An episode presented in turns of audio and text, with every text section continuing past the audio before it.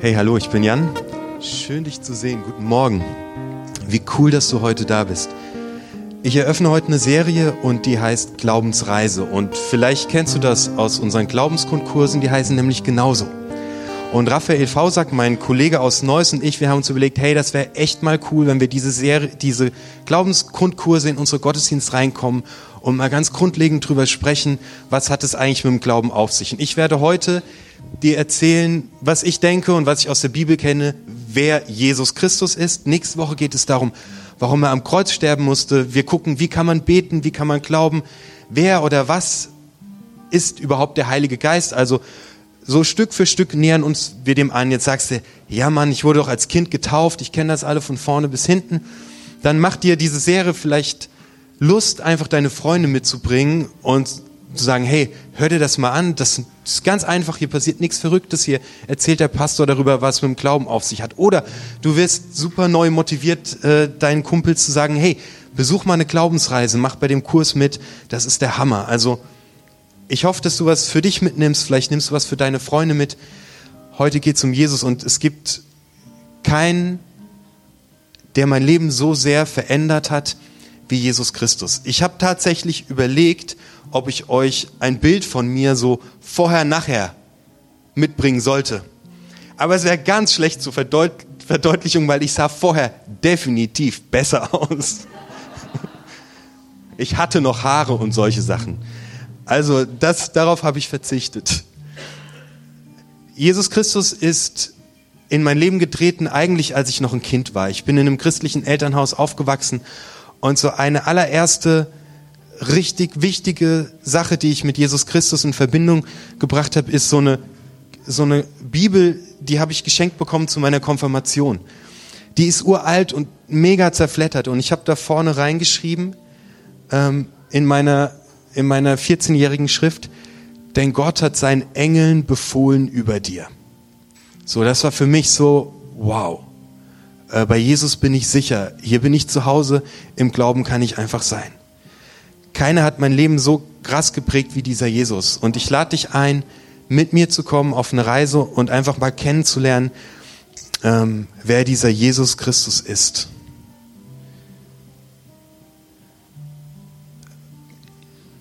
Barack Obama hat ein Buch geschrieben, Hoffnung wagen heißt es 2008 und ich zitiere von dem, was er da schreibt. Jeden Tag, so scheint es, absolvieren die Amerikaner ihr Routineprogramm die Kinder zur Schule bringen, ins Büro fahren, zu einem Geschäftstermin fliegen, Supermarkt, versuchen die letzte Diät durchzuhalten und irgendwann erkennen sie, dass etwas fehlt.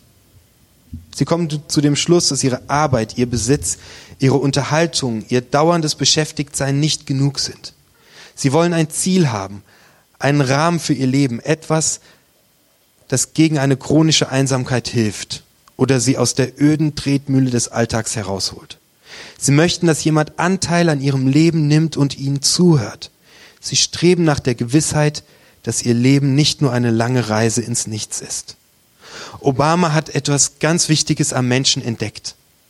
Dass wir versuchen, unser Leben zu füllen mit allen möglichen Dingen. Mit Shoppen, mit Einkaufen, mit Karriere. Und am Ende doch immer ein Gefühl bleibt der Leere und des Nichtzufriedenseins. Obama hat entdeckt, dass in uns die Frage steckt, wo gehe ich eigentlich hin? Wo komme ich her? Wo gehe ich hin? Was ist wirklich wichtig in meinem Leben? Und das, was er festgehalten hat am Ende ist, wir Menschen sehnen uns danach, dass jemand Anteil an unserem Leben nimmt. Wir nehmen heute Anteil daran, dass Martina gegangen ist. Heute sind viele Leute da, um sich von ihr zu verabschieden. Daran merken wir, wie wichtig es in unserem Leben ist, dass andere Anteil an uns nehmen, dass wir in Beziehungen leben nach allem, was ich in meinem Leben erfahren habe, habe ich gemerkt, alles, worauf es in unserem Leben hinausläuft, sind Beziehungen. Beziehungen sind das Wichtigste, was wir haben. Wenn mich früher jemand gefragt hätte, wo ich zu Hause bin, hätte ich knallhart geantwortet, da wo meine Waschmaschine steht. Ich würde das heute nicht mehr machen. Ich bin da zu Hause, wo meine Freunde leben. Du kannst in der schönsten Stadt der Welt wohnen. Du kannst das geilste Loft oben in der Skyline haben. Du kannst äh, in einer wunderbaren Region leben. Wenn du keine Freunde hast, ist es dort nichts wert. Und du kannst in der günstigen Wohnung leben mit der Autobahn hinter dir aber du hast Freunde und Menschen, die dich kennen und zu dir stehen und dann ist das ein Zuhause. Wir Menschen sind richtig heftig darauf angewiesen, in guten Beziehungen zu anderen Menschen zu leben. Und wir sind auch richtig heftig darauf angewiesen, in einer guten Beziehung zu uns selbst zu leben. Deine Eltern haben dich geprägt mit dem, was sie getan haben. Deine Lehrer haben dich geprägt mit Dingen, die sie gesagt haben. Du hast Erfahrungen gesammelt in deinem Leben. Du hast dir Vorbilder genommen. Und es ist extrem wichtig, dass wir uns selbst kennen, dass wir uns Zeit nehmen, uns selbst zu kennen, dass wir in einer Beziehung zu uns selbst stehen. Wir sind angewiesen auf eine Beziehung zu uns selbst, auf gute Beziehung zu anderen und im Kern sind wir darauf angewiesen, in einer Beziehung zu Gott zu leben. Wir alle tragen diese Sehnsucht in uns seit unserer Geburt, Gemeinschaft zu haben mit unserem Schöpfer, mit dem, der uns gemacht hat, zusammen zu sein, eins zu sein. Wir, unsere Seele hungert danach, dass es jemanden gibt, der uns sagt, dass er uns wertschätzt, dass er uns gut gemacht hat, dass es jemand gibt, der sagt, hey, hier bei mir bist du zu Hause. Und diese Momente im Leben, wo ich ganz bei mir selbst bin, wo ich von guten Freunden umgeben bin und wo ich weiß, dass Gott mein liebender Vater im Himmel ist, das sind so heilige Momente. Das sind die tiefen Momente im Leben. Das sind so die Brennpunkte. Da will ich gar nicht mehr weg. So, hier bleibe ich. Das ist der Himmel auf der Erde. Zusammen zu sein mit den besten Freunden, sich von Gott getragen zu wissen und bei sich selbst zu stehen. Das ist der Hammer. Das ist traumhaft. So, hier bewege ich mich nicht mehr, nicht mehr weg. Es ist der Wahnsinn. Ähm, das alles hat für mich zu tun mit Jesus. Weil Jesus sagt, wer mich sieht, sieht den Vater. Ich bin der Weg, ich bin die Wahrheit und ich bin das Leben. Wer mit mir geht, geht zum Vater. Jesus Christus ist der, der uns in dieses Heilige, in dieses Paradiesische, in dieses ganz Zuhause sein mit hineinnimmt. Okay, alles klar. Dann möchte ich mit dir mal checken, was es mit diesem Jesus überhaupt auf sich hat ähm, und ob es den überhaupt gab. Weil ich meine, das ist ganz nett und könnte ja auch nur ein Aberglaube sein. Kein Historiker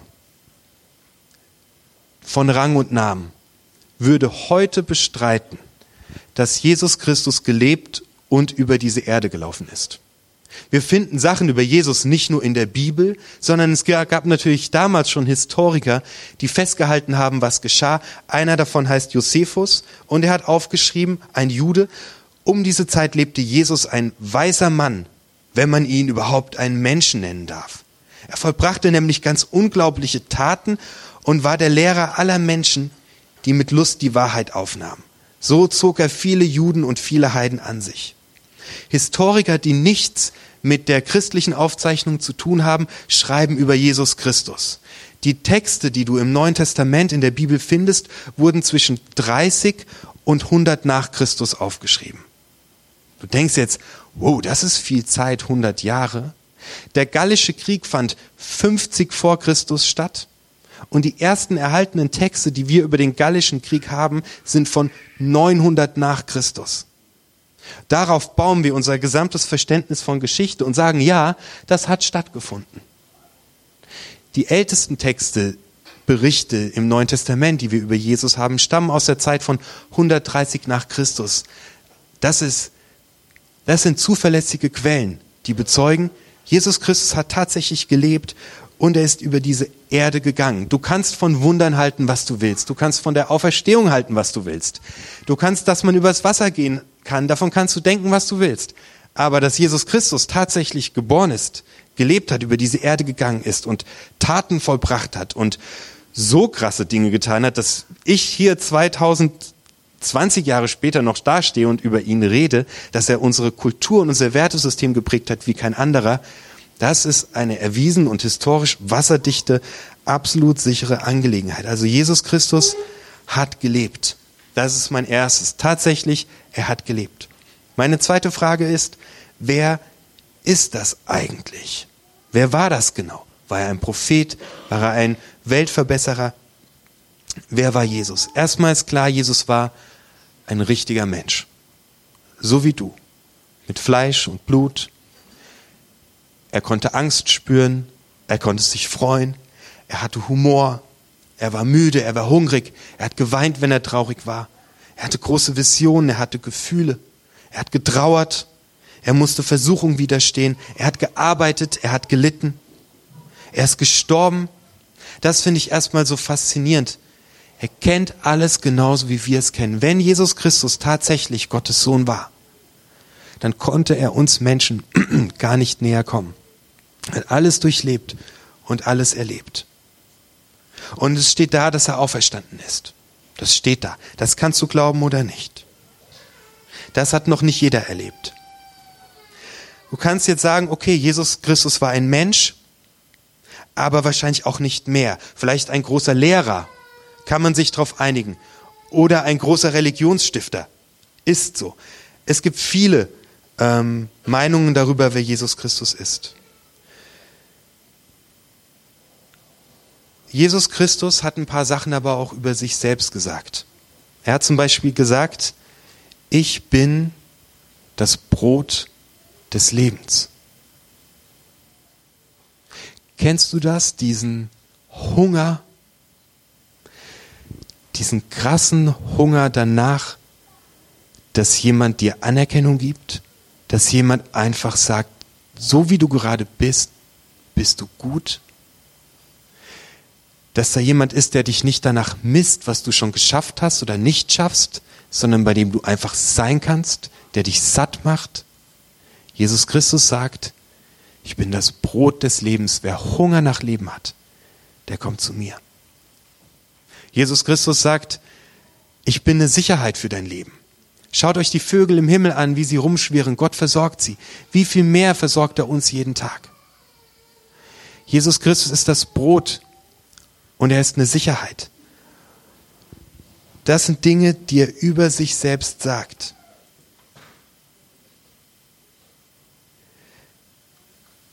Es gibt drei Möglichkeiten, wer dieser Jesus Christus ist. Ich möchte noch mal vorneweg sagen, dass dieser Mensch, Jesus Christus, bis in unser Grundgesetz hinein unsere Kultur geprägt hat.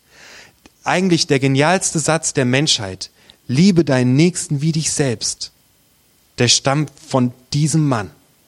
Das ist irre. Das hat uns geprägt. Jeden, der hier sitzt, haben seine Worte geprägt. Entweder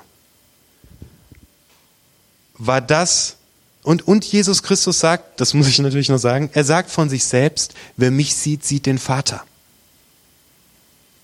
Er hat den Anspruch, dass in ihm selbst Gott auf diese Erde gekommen ist. Daran kommen wir überhaupt nicht vorbei, das sagt der. Knallhart, das lässt sich nicht wegdiskutieren. Das steht da. Es könnte also sein, dass Jesus sich einfach komplett getäuscht hat und dass er nicht der Sohn Gottes war. Und er hat es nicht gemerkt. Also er hat sich einfach geirrt. Ja, er dachte, er meint es überhaupt nicht böse. Er meint es nicht böse.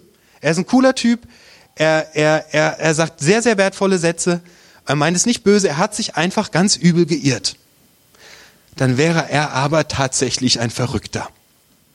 Denn Leute, wenn jetzt hier einer aufsteht und sagt, dass er der Sohn Gottes ist, äh, dann ruft irgendjemand in der LVR an. Definitiv. Dann wäre Jesus wirklich ein Irrer. Also wenn er sich getäuscht hat und er hat es nicht mal böse gemeint, Fail, irgendwie sich geirrt. Jemand, der sich Sohn Gottes nennt, ist einfach irre. Stelle ich mir die Frage, ob jemand, der irre ist, solche großen Sätze raushauen kann, wie du sollst deinen Nächsten lieben wie dich selbst. Das weit über tu einem anderen nichts an, was du nicht willst, dass man es dir tut, hinausgeht. Entweder Jesus war irre, das kann sein. Die zweite Möglichkeit ist, dass sein Anspruch, der Sohn Gottes zu sein, komplett falsch war, dass er es aber gewusst hat, dann wäre er ein Betrüger. Ein richtig fieser Betrüger, der hunderte von Menschen in die Irre führt mit falschen Versprechungen und sein Trick funktioniert bis heute. Ihr seid alle hier. Ihr werdet nachher Geld in die Kollekte legen, richtig viel höchstwahrscheinlich. Davon wird mein Gehalt bezahlt. Ich spiele mit in dem Game. Quatsch. Jesus könnte auch ein, Irrer, äh, ein, ein, ein Bösewicht gewesen sein und Menschen fälschlicherweise in eine falsche Richtung geführt haben. Die dritte Möglichkeit ist, es ist wahr. Jesus Christus war tatsächlich Gottes Sohn. Ich schließe die erste Möglichkeit aus. Jesus Christus war kein Irrer. War er nicht. Jesus Christus war auch kein Betrüger. Es passt vorn und hinten nicht. Wenn er also kein Irrer war und wenn er kein, und, und wenn er kein Betrüger war, dann bleibt übrig, dass das, was er gesagt und getan hat, wahr ist und dass wir in Jesus Gott selbst kennenlernen können. Der Sänger der Band U2, äh, Bono, wurde mal in einem Interview gefragt, ob Jesus nicht einfach nur ein guter Mensch war und ob die Sache mit Jesus als Sohn Gottes nicht etwas weit hergeholt sei. Und er hat folgendermaßen geantwortet. U2, Sänger Bono. Nein, für mich ist es nicht zu weit hergeholt. Schau mal, die Antwort aus der nichtchristlichen Welt geht immer in diese Richtung. Er war ein großer Prophet, er war ein sehr interessanter Typ. Aber Jesus lässt so eine Antwort eigentlich gar nicht zu. Jesus sagt, ich bin Gott in sichtbar gewordener Person. Deshalb gibt es nur das eine oder das andere. Entweder war Jesus der, der zu sein behauptet hat, oder er war total verrückt. Und ich glaube wirklich nicht, dass ein Verrückter die Menschheitsgeschichte der halben Welt verändern könnte. Das wäre für mich zu weit hergeholt.